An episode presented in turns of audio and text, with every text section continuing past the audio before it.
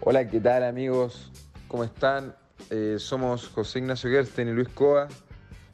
Les vamos a hablar de diferentes temas que han estado en la palestra últimamente en, nuestro país, eh, diferentes conflictos que han existido.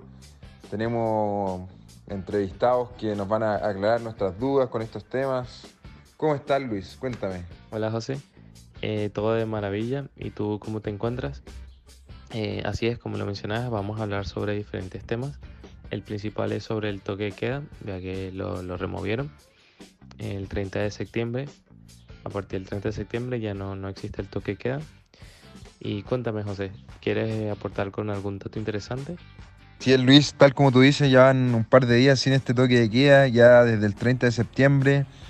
La verdad, yo apenas liberaron el toque de queda, salí, aproveché con mis amigos. Cuéntame, ¿tú hiciste algo? ¿Aprovechaste de salir? Imagínate que ahora el metro, las micros, todo funciona hasta más tarde, las discotecas, los pubs. Así que feliz igual porque volvió la diversión y la vida nocturna. Así es, José. No, hasta ahora no lo he aprovechado, tengo pensado hacerlo dentro, dentro de esta semana. Y así como tú comentas, eh, el metro ahora va a cerrar más tarde. Pues obviamente igual va a seguir teniendo las mismas medidas ante el COVID. La ventaja es que ahora podremos ir con más calma, ya no, ya no tenemos que ir tan apurados por, por la hora de cierre. Y también podremos disfrutar de, de, los restaurantes. Obviamente igual siguen teniendo sus medidas ante el COVID y siguen pidiendo pase de movilidad. Claramente se puede volver a disfrutar, pero eh, siempre con las medidas, con tu pase de movilidad, respetando los aforos. Eh, como te decía antes, el metro está abierto hasta las 11 de la noche. Eh, hay buses que transitan toda, durante toda la noche. Realmente es una buena noticia. Esperemos que todos sigan cuidándose, que no se relajen, que puedan disfrutar, pero siempre con las medidas de seguridad adecuadas. Así es, José. Esperemos que todo vaya perfecto y no tengamos que volver a vivir con toque de queda. Ahora, ¿qué te parece si escuchamos a los alumnos de la UDD y qué harán sin el toque de queda? Ah, qué bien, Luis. Me parece perfecto. Vamos a escuchar a nuestros compañeros entonces. Lo principal que voy a hacer ahora que ya no hay toque de queda es salir a carretear hasta más tarde. Eh, sin ir más lejos, ayer pude ir a un bar y me pude quedar hasta las 3 de la mañana, cosa que antes, eh, antes cuando existía el toque de queda no podía, ya que nos echaban de los bares a las 10 de la noche. Yo con el fin del toque queda voy a aprovechar más el tiempo con respecto a los trayectos, debido a que yo, por ejemplo, cuando juego fútbol en el Club Oriente, cosas así, yo soy de Calera Tango. Así que, como me queda muy lejos, eh, voy a aprovechar bien de, de, poder jugar más a la pelota y además de poder salir con mis amigos con una mayor libertad y, y todo. Quitaron el toque de queda, eh, yo creo que voy a, a, salir un poco más, quedarme más tarde eh, en la calle, obviamente siempre teniendo los cuidados necesarios para no contagiarme. Pero creo que eso, o sea, voy a aprovechar de, de, de compartir más con mis amigos que no tienen la oportunidad de verlos, eh, capaz, no sé, ir al cine eh, más tarde. Nada, disfrutar un poco la vida nocturna de Santiago. Ahora partimos con el siguiente bloque que serían las becas de la universidad, de la UDD. Eh, por supuesto, hay varias, como de medicina, de emprendimiento. La universidad cuenta con muchas. Eh, además de esto, también cuenta con la admisión especial. No sé si lo sabía José o... Bueno, Luis, sí, yo eh, había escuchado todo este tema de las becas. Primero quisiera saber qué, qué es lo que nosotros sabemos de becas como, como estudiantes, antes de escuchar a nuestra entrevistada. Creo que, pues, según lo que yo he escuchado, hay becas por puntaje, también hay que distinguir porque hay admisión especial también, no sé si tú habías escuchado para deportistas, para gente que tiene algún proyecto destacado, quizás emprendedores. Hay, para, hay diferentes chances para poder entrar o tener ciertas becas. Claro, o sea, por lo menos, por lo menos en el caso de la beca de emprendedores, la universidad te da como un porcentaje y tú ahí como que sigues con tu emprendimiento. con la admisión especial, por lo menos como que te hace, bueno, por lo menos en mi caso, en mi caso particular, te hacen como una entrevista, tú enseñas tus notas y como que ahí la universidad decide si entras o no. Pero las demás becas es como más, tienen un porcentaje y ellos como que te van reduciendo lo que tú vas pagando de la carrera, pues. De todas maneras, con la entrevistada podremos sacar más información de todas estas becas y qué pasaría si los alumnos no, no continúan con los requisitos o si se echan algún ramo, en eso, en, como en ese ámbito. Claro, pues igual me imagino que deben haber ciertos requisitos para continuar con las becas, porque si entráis con una beca, por ejemplo, yo mismo tengo una beca por puntaje y me imagino, hasta ahora me ha ido bien, pero si me he hecho todos los ramos alguna, en alguna oportunidad eh, difícilmente voy a poder seguir con la beca. O sea, debe tener su requisitos. Bueno, Luis, ahora, ¿qué te parece que escuchemos a la entrevistada que tenemos el día de hoy para que nos comente un poco sobre el tema de las becas? Ella es la subsecretaria de admisión de la Universidad del Desarrollo. Paula Canales Offen, ¿cómo te encuentras el día de hoy? Por favor, cuéntanos sobre este tema. Para una persona que está buscando entrar a la universidad, ¿qué beca le recomendarías? Muchas gracias por invitarme para poder ayudarlos a resolver todas las dudas que tengan respecto a las becas acá en la Universidad del Desarrollo. Bueno, primero que todo contarles que más que recomendarle una beca a alguien que postula a la universidad, es súper importante tener claro que hay dos tipos de beneficios a los que pueden optar. Nosotros como universidad tenemos que becas que son propias, que normalmente son por puntaje eh, de resultados de la PDT también tenemos un programa que se llama Líderes Emprendedores y Deportistas Destacados que de acuerdo a la categoría te pueden dar un porcentaje de beca. Ahora, eh, otra de nuestras inquietudes, perdón, sería cuáles son los pasos a seguir para postular a cualquier beca a la hora de inscribirse a la universidad. Eh, dependen. Si por ejemplo tú ya estás convocado y tuviste un puntaje en ingeniería comercial sobre 700 puntos, vas a tener un beneficio del 100% de beca, tanto en el arancel como también en la matrícula. Esto es automático al momento de matricularse si es que vienen convocados, es decir, si es que postularon a través de la vía regular por, la, eh, por el sistema de acceso, como se llamaba antes, postularon a través del DEMRE cuando entran, ponen en orden sus postulaciones. Si vienes convocado, vas a tener directamente ese beneficio. Por eso es súper importante que revisen, que entren en este caso a becas.ue.cl Paula, otra pregunta que tenemos en el caso de que el alumno sea una inmigrante o de intercambio, en este caso, ¿qué tendría que hacer para postular una beca? Bueno, para los alumnos extranjeros, si es que estudiaron en, Chile eh, y dieron la PDT, etcétera, son los mismos beneficios en caso de que tengan resultados eh, con la PDT, con la prueba de transición. Pero en caso contrario, si es que son alumnos que son por estudios en el extranjero, que vienen desde el extranjero a estudiar acá a la Universidad del Desarrollo, que tenemos varios, hay que decirlo, eh, no tenemos becas, lo que sí podrían postular sería el programa Líderes Emprendedores y Deportistas Destacados. Excelente, Paula. Eh, ahora sí nos podrías contar, eh, en el caso de que el alumno no cumpla en un semestre los requerimientos de la beca, o sea, ¿qué pasaría con su beca? ¿Se le eliminaría o se le bajaría el porcentaje? Muy buena la pregunta que nos hiciste. Nosotros tenemos una gran cantidad de alumnos becados acá en la universidad. y bueno, si un alumno no cumple eh, con los requerimientos para la beca durante el semestre, nosotros vemos si tienen que cumplir los requisitos de manera anual.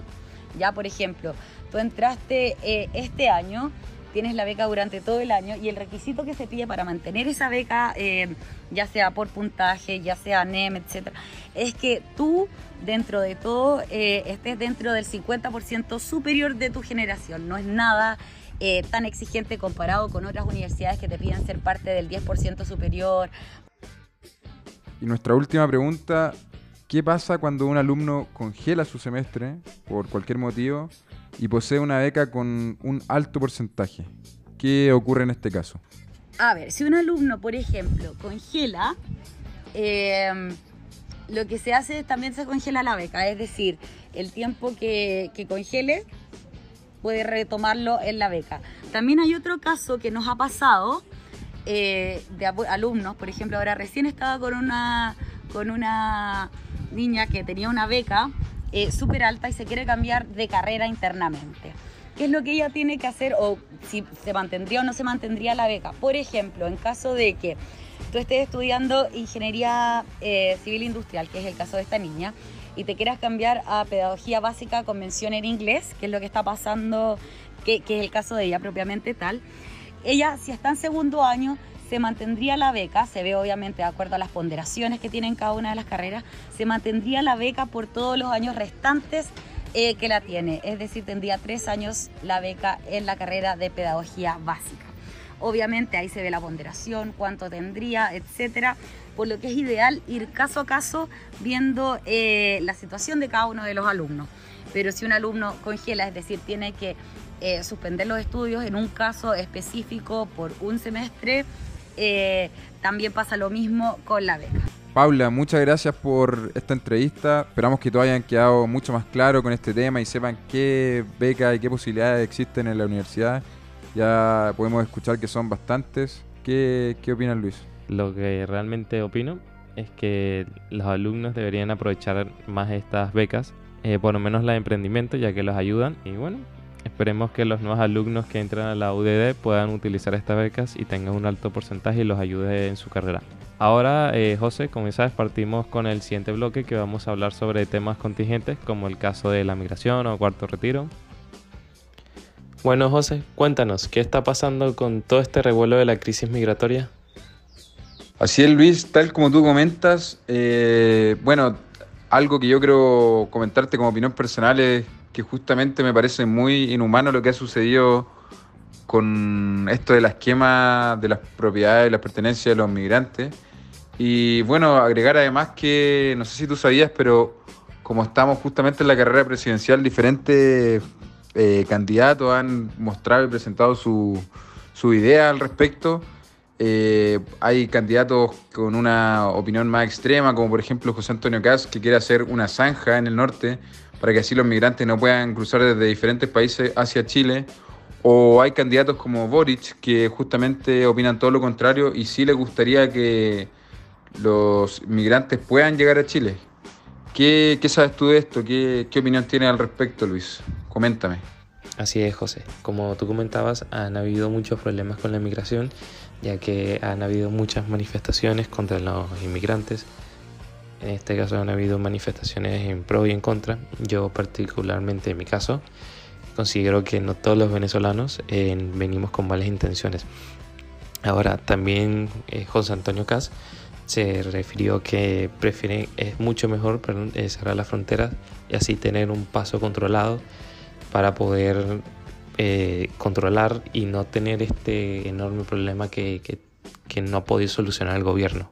Ahora, otro tema sobre la mesa es el cuarto retiro, ya que causó un gran revuelo debido a todos los efectos negativos que aseguran los economistas, como por ejemplo el, de, el del presidente del Banco Central, Mario Marcel, que comentaba que eh, si se efectúa el cuarto retiro va a afectar en la economía y va a aumentar el alza en los productos de la canasta básica. Ahora también está Pamela Giles que asegura que esto es necesario para el, para el pueblo chileno.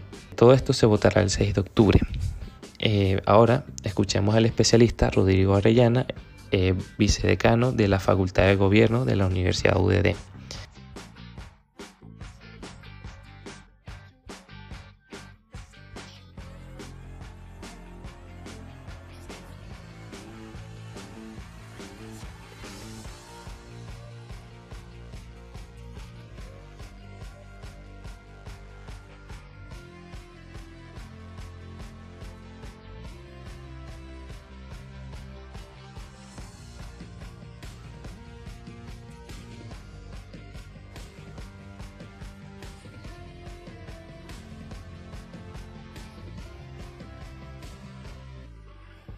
Hablaremos con Rodrigo Arellano, que nos contará sobre esto, que es el vicedecano de la Facultad del Gobierno de la Universidad. Él nos contará y nos responderá todas nuestras inquietudes y solventará nuestras dudas. La gran mayoría de los, un número importante de los migrantes vienen por nuevas esperanzas y huyendo de una de las tiranías socialistas y comunistas más fuertes. Creo que esa medida es poco humana para, para las circunstancias. Tampoco me parece que el, ingreso descomunal, bajo ninguna norma. Aquí, aquí no se trata de echar gente eh, ni de expulsar. Yo no, soy partidario de las expulsiones masivas, soy partidario de las expulsiones que correspondan a la gente que infringió la ley, a la gente que ha entrado de manera ilegal, por cierto. Ahora Rodrigo, eh, cuéntanos, desde la perspectiva de los extranjeros, ¿debería el gobierno responder sus pertenencias o por lo menos darle asilo hasta que se resuelva este tema por completo? Yo creo que con respecto a la pregunta 2 hay que ver cada caso. Eh, y por eso es tan importante que los procesos migratorios sean ordenados. Porque es distinto aquella persona que viene a contribuir al país, que ingresa de modo legal por, por las entradas legales de un país, aquel que viene escapando de la justicia, al narcotraficante, al delincuente, al perseguido por la ley, que además entra de manera ilegal y por lugares ilegales. Entonces, me parece que con respecto a las primeras personas debemos tomar medidas. Y con respecto a las segundas personas, por cierto, tomar eh, medidas más drásticas como la expulsión. La siguiente, la siguiente pregunta, entre el IFE y el cuarto retiro, ¿cuál de los dos ayuda más a la economía y a la población? A todas luces resulta, al parecer, el IFE es la medida más efectiva para toda la población. Eh, si bien, porque es más universal, pues llega a muchas más personas. Recordemos que este retiro, el cuarto retiro, solo lo van a poder hacer aquellas personas que tienen eh, recursos y sus fondos de pensiones de ahorro y eso ya una población un poquito menor, entonces una política bastante regresiva que beneficia a algunos pocos, a los que tienen más ahorro. En cambio el IFE es más universal, Rodrigo, y la última pregunta, ¿cuáles serían una serie de recomendaciones para que el gobierno solvente los problemas que hay entre el cuarto retiro y la crisis migratoria que realmente tienen, tienen relación? Creo que el gobierno lo que tiene que, hacer rápidamente es tratar de cambiar la agenda e imponer sus temas. Eh, por el minuto hemos visto una agenda impuesta por sectores de oposición y el gobierno no ha tenido la capacidad de hacerse cargo. En el fondo, el tema migratorio hay que hacerse cargo rápidamente, e imponer el tema, imponer las condiciones, eh, la cancha, y lo mismo en el cuarto retiro. De alguna forma que hablen rápidamente aquellas personas que saben y, por supuesto mover todas las articulaciones necesarias para que eh, se rechace el cuarto retiro, que me parece que es fundamental. Rodrigo, realmente agradecido por tu tiempo, muchas gracias por concedernos esta entrevista. Eh, quedamos mucho más claros con ambos temas, vimos cómo estos temas se relacionan entre sí. Así que muchas gracias por tu tiempo. Ahora, José, damos por cerrado este, este programa.